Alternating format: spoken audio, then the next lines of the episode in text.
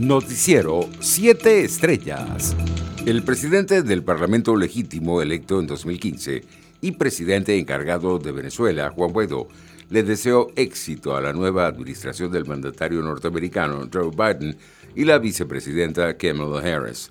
En sus redes sociales, Guaidó aseguró que seguirá trabajando en alianza para defender la democracia y la estabilidad de la región frente a la amenaza de la dictadura hasta lograr la libertad de Venezuela y elecciones libres. Por su parte, el Ministerio de Relaciones Exteriores del régimen emitió un comunicado este martes para rechazar las sanciones impuestas por el Departamento del Tesoro de Estados Unidos, diciendo que las mismas constituyen una nueva agresión desesperada de la administración saliente de Donald Trump de acuerdo a la misiva, las agresiones supremacistas de Trump se mantuvieron y que, según su opinión, estuvieron marcadas por sus ataques y la confiscación de bienes con el fin de destruir la capacidad del país para comercializar el petróleo.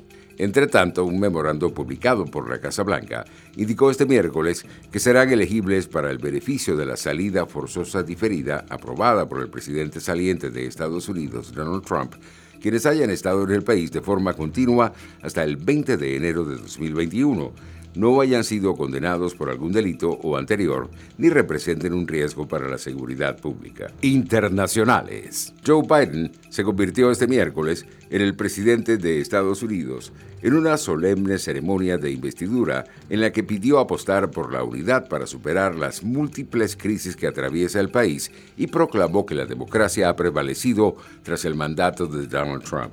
En la ceremonia frente al Capitolio, también juró su cargo Kamala Harris, que hizo historia al convertirse en la primera mujer, la primera negra y la primera persona de origen asiático en ocupar la vicepresidencia de Estados Unidos. Entre tanto, Panamá, segundo país de América con la tasa de incidencia más alta de coronavirus SARS-CoV-2 después de Estados Unidos, comenzó este miércoles su campaña de inmunización contra la COVID-19 con la vacuna de Pfizer BioNTech tras la llegada de la primera remesa con menos dosis de las que se habían pactado. Hoy se inicia este proceso, la estrategia dinámica de vacunación.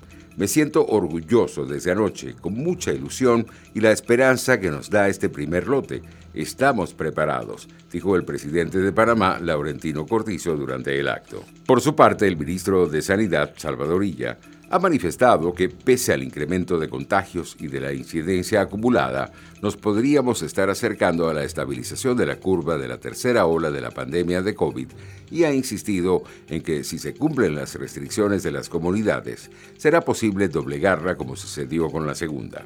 Así lo ha dicho Illa en rueda de prensa al término del Consejo Interterritorial en la que ha vuelto a calificar los datos facilitados por su ministerio sobre la evolución de la pandemia como no buenos. Economía. El turismo en el Caribe mexicano resiste a la pandemia de coronavirus con visitantes procedentes especialmente de Estados Unidos adaptaciones contra reloj a las nuevas medidas sanitarias y críticas por la supuesta permisividad en algunas zonas.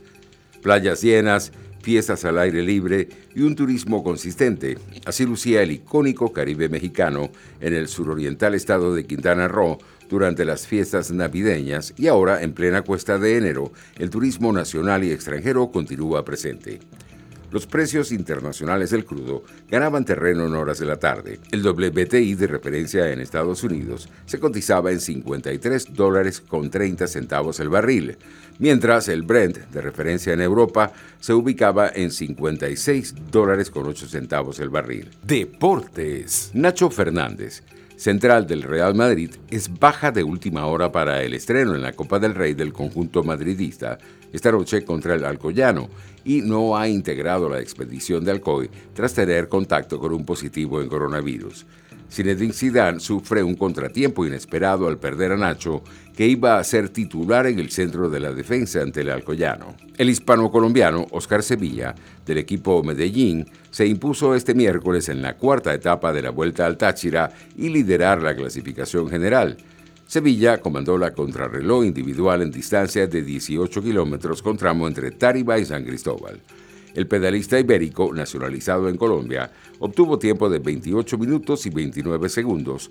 Detrás de él, a 10 segundos, arribó el colombiano Walter Vargas, del Medellín, y a 21, el venezolano Carlos Johan Galvis, del Deportivo Táchira. Noticiero 7 Estrellas.